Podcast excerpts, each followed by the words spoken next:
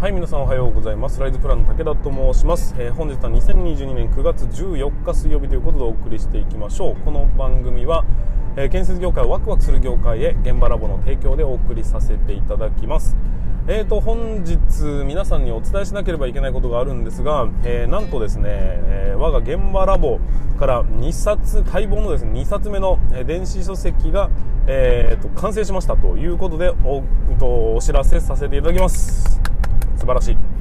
はい今回は前回はですね、えー、働き方改革最初の一手建設会社はこう変えるっていうことで働き方改革働き方改革言ってますが、えーと、やるべきことはデジタルなんかじゃないよ。アナログの作業から始めなきゃいけないんだよということでまずはあのー作業を減らすことが重要だよ。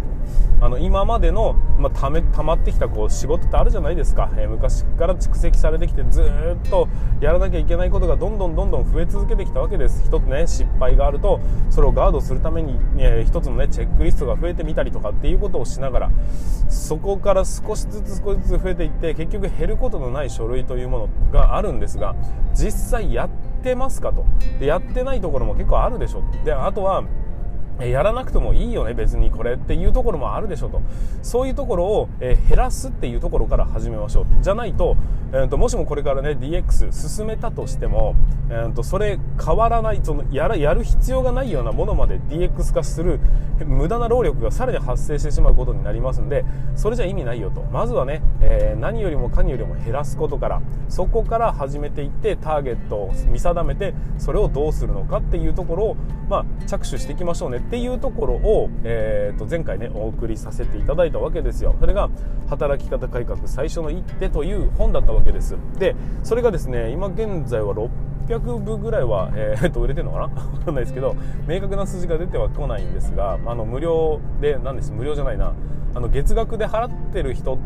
で読んでる人っていうところまで明確に数字が出ないんでわからないんですけども、まあ、そういうふうな感じでえー、多くの人に見ていただいたということにはなるんです。で今回の、えー、本は何かと言いますと、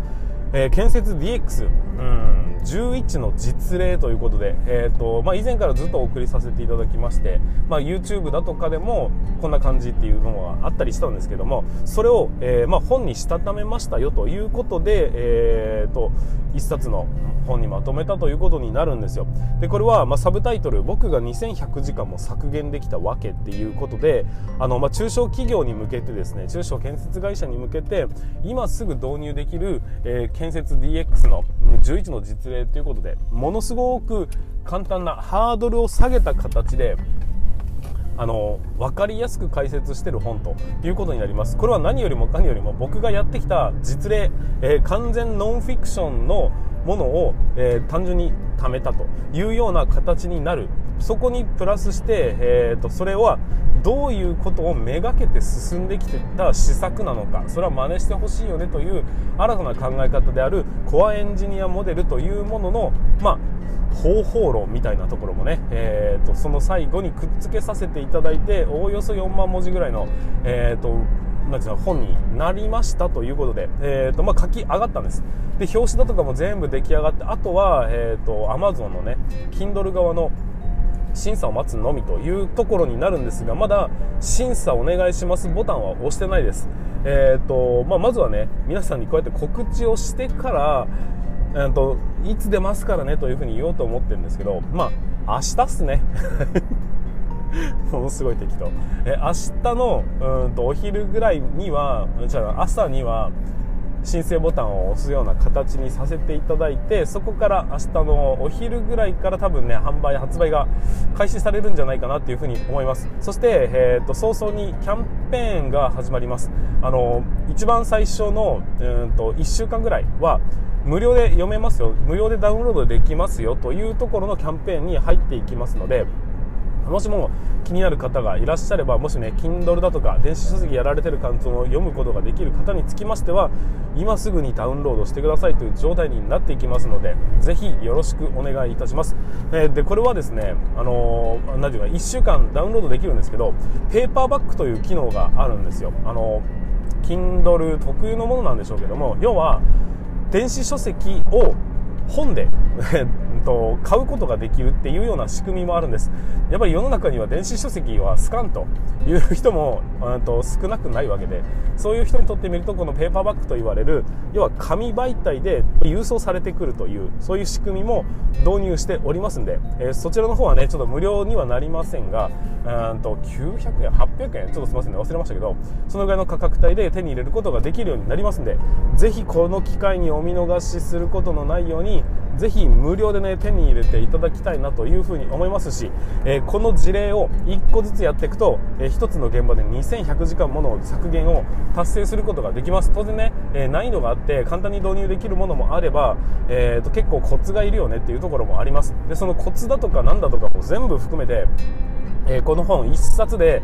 どういうふうにやるのか何を準備すればいいのかどのぐらいの費用感がかかるのかそしてどのぐらいの効果が見込めるのかっていうところまでかっちりと歌ってるということになりますんで、えーと、ぜひこれを参考にしていただいて皆さんの DX につなげていただきたいなというふに思います、まあ、DX って言われると非常にこう難しく感じる方がいらっしゃると思うんですけど僕はですねハードルをギリギリまで下げた形での DX をめがけて、え、やっております。要は再現性が大事だよと。あの周りが使えなきゃ意味がないよというふうな、うん、と感覚からあの新しいツールとかねなんかアプリとかねそういうものは使わないで誰もが知っているデジタルの、えー、なんてツールを選定してそういうね古参の昔からあるようなものだってかっちりやれば効果見込めるんだよと。そもそもやる気の問題だぞっていうようなところをフォーカスして、えー、組み立てた施策になっていきますんでぜひ皆さんお手に取っていただきたいなというふうに思います、えーと、今回はね結構読み応えがあると思いますし単純に参考書として、えーとまあ、見ていただければ良いのではないかなというふうに僕は感じております。だから、えーとまあ、皆さんのみならず、え先まあ、なかなかね、えーとこうなも無理だろうって言っている先輩たちにもぜひおすすめしてほしいような本になりますんで、うん、いい本だと思うけどな。はいということで。今回はスタートでね、ちょっとね、うんと告知をさせていただきますので、冒頭長くなってしまいました。え後半戦ちょっとね、短めにお送りさせていただきたいというふうに思いますので、えー、そんなこんな、えー、本が明日発売になりますというところで、お知らせをさせていただきました。ぜひ、この機会にどうぞ。ということで、本日もスタートしていきましょう。武田の作業日報。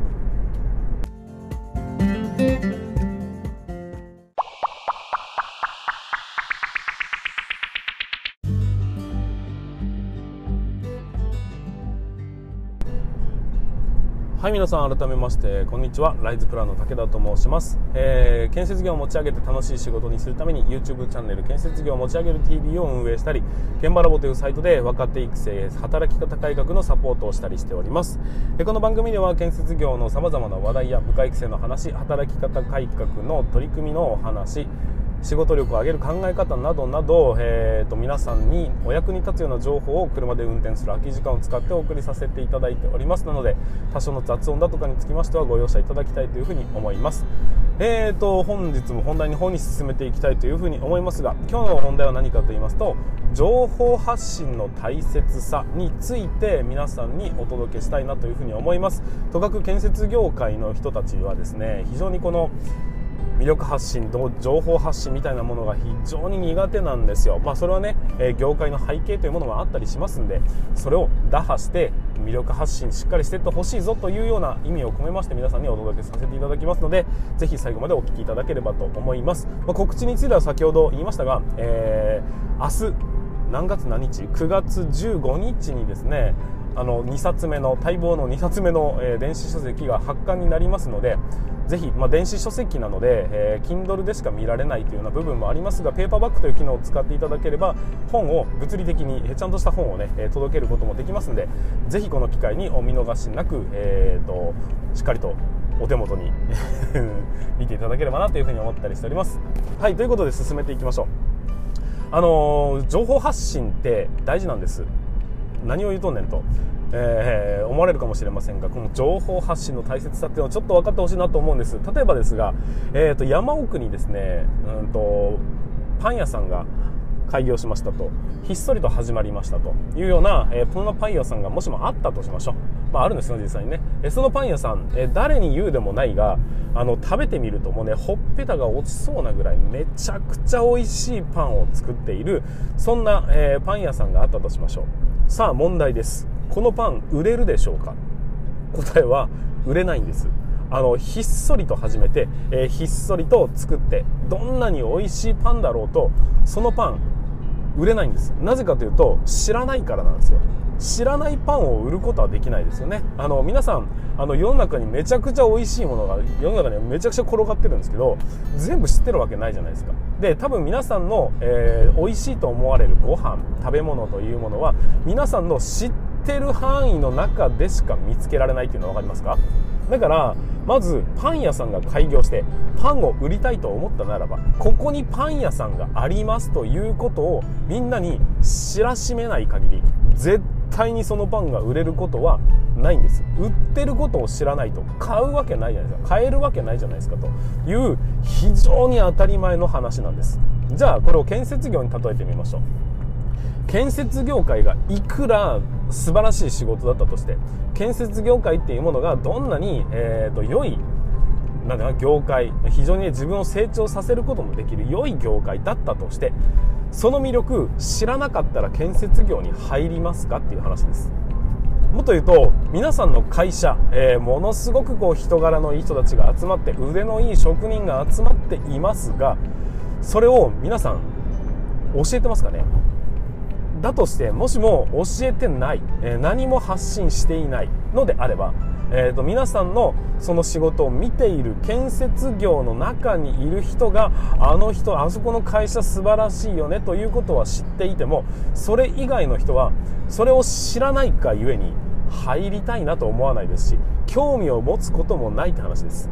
例えば皆さんが左官屋さんだとして左官業って何する仕事か左の官って何だよっていうわからないならばそこに就職することはありえないですしそこに仕事を頼むこともありえないっていうことになります。わかりますか？要するにね、あのー、自分のことを自分たちのことを知ってもらわないのに自分たちの魅力が伝わるわけないですし知らないのに入社してもらうことなんてことはありえないってことになります。これを踏まえて考えた時に、まあ、単純にねここまでで情報発信というものが大切なんだっていうことは分かっていただけると思うんですよ。情報発信とは自分たちを知ってもらうためのツール。もしくは、えーと、自分たちの素晴らしさを知ってもらう。業界の楽しさを知ってもらう。そういうツールなんです。世の中に何か発信をしない限りこの情報というものは絶対に響くことはないですし調べられることもなければうんと皆さんがどんなに素晴らしい会社なのかっていうことは分かる。術がないっていう話になります。だから情報発信はしなきゃダメだよって話なんですよ。でね、まあ、じゃあ情報発信しましょうとなった時に何でやればいいんだいっていうのはそれはね、えー、以前前々回かな、えー、SNS の発信、まあ、発信術みたいなところのお話をさせていただいたんでいいんですけども。じゃあ今回僕がですねこうやって本を出しました。これは何のために出してんのかっていうことをちょっと考えてみてほしいんです。まあ、いろんな意味合いがありますが例えばねこういう風な方法があるよ。難しくないんだよというところを皆さんに知ってもらってそれを導入してもらうことにより建設業界をより良くしていきたいというそういうね大きな志を持って本を出した、まあ、当然こういうこういう、うんと、そういう意味合いもあります。ただそれ以上にも、えー、それ以外にもたくさんの意味合いがあります。こういうふうなこれもね一つの情報発信なんですがこういうふうに情報発信することにより武田のことを知ってもらえる。なんか本出してんの。なんだこいつという、まあ、そのね本が魅力的。もともと武田を知っていてで本を買うっていう人もいるでしょ。でも逆にあの本を調べていったらその本がぶにぶち当たりました。あこれ面白そうじゃんって購入した時にその人がどういう人なのかっていうふうに順番逆ですね、えー、に当たることがあります。そうすると僕の活動を知ってもらうきっかけにもなるんで結果として、ま、建設業界をより良くすることができるよねって話になります。っていうふうにしてあの情報を出す、まあ、本を出すっていうことに関しては今回はね情報発信の一環なわけです。じゃあ本を読むのってどんな人だろうなっていうところもイメージしてみてほしいんですそうすると今のね、えーと、若い層の人たちっていうのは本から離れていってる、まあ、動画とか TikTok とかに、まあ、相対的にはね離れていってるというのが今、えーと言われてる状況になります。まあ、分かりやすいですしね、動画だとかの方が。だから、若い人にとってみると、こういうふうに本で出されたところで、まあ、別に見ないよねっていうふうに言う人が、相対的にとか、まあ、絶対数が多いということですよ。まあ、大した興味ないっすよっていう人の方が多いという、えーと、統計がありますと。いうことです。全員が全員じゃないですよ。えーと、少なくともそういう人たちがいっぱいいますよねって話です。じゃあ、この本は誰に向けて書いたものなのか誰に向けに誰に知ってほしいと思って書いたのかっていうところを明確にしておかない限り本を出したところで無意味ってことになってしまうんですよ。小学生向けの本で漢字だらけの超難しい文字ばっかりの本を出したところで見ないじゃないですか。要はそういうことです。だから本を出すということはつまりは僕のメッセージというものがその本に込められたっていうことになるんですよ。じゃあそのメッセージは何かというと僕の届いてほしい層に届かせたいわけです。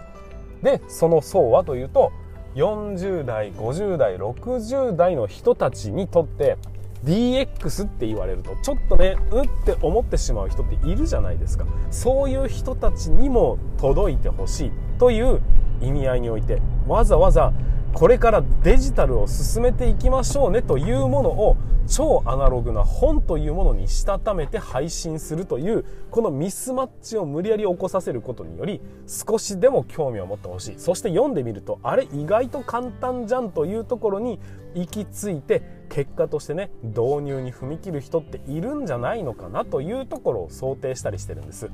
わかります？だから本を出したくて出したわけじゃないんです。本を出すことによって、えーと、今まで僕がね、えー、出会ったことのない人とつながることを目指して本を出したのであって、当然本はね、えーと、出す、出したいよねっていう ところで出した部分もありますよ、ちょっとはね。だけど、それだけじゃなくて、そういうふうに知らない人たちに触れてもらえる機会を、まあ、手に入れてもらうというかね。そういうことが大事だよねと僕は感じたという話なんです。でこういうふうにねあの情報配信をする時情報発信をする時にはターゲットとなる人をある程度選定しておかないとうんと届き届かせたい人に届かせることができないんです。僕の配信配信媒体っていろいろあるんですが例えば本についてはそういうふうに、うんと、いわゆるベテラン層の人たちに届いてほしいというメッセージを込めております。そして一方 YouTube はどうかというと YouTube はどちらかというとですね若者のうんと媒体だったりします。で今はですね30代40代ぐらいの人がメイン層になってきているので、まあ、そのターゲットに合わせて最初の頃は若い人向けのなんと成長するってこういうことよとか、え建設業って楽しいんだよみたいなところを一生懸命出していて、えそこから時間が経つごとに、え少しずつ部下を育成するっていうことはねっていう風な、えー、と配信に切り替えて今は働き方改革の楽しさとかね素晴らしさみたいなところを伝えるそういう風な、えー、と配信媒体にしていってるんですよ。ってことはターゲゲット層は序盤戦は若者。続きまして、えー、とちょっとずつ年齢層が上がっていって今は40代50代の人たちに響いてほしいなというような動画の作り方にしております。これがターゲットです。例えばインスタグラム。インスタグラムって、まあ、特にベテラン層はねほとんど見てない人たちの方が多かったりします。これは統計値の話です。全員じゃないです。ってなると,、えーと、若い人たちに向けた配信っていう形になります。ツイッターはツイッターはですね、えー、割と広い層なんですがどちらかというと40代ぐらいの人たちが圧倒的に多いと言われているようなものなのでそういう人たちに届かせるための配信を行っていくというような形になっていきます。というふうにして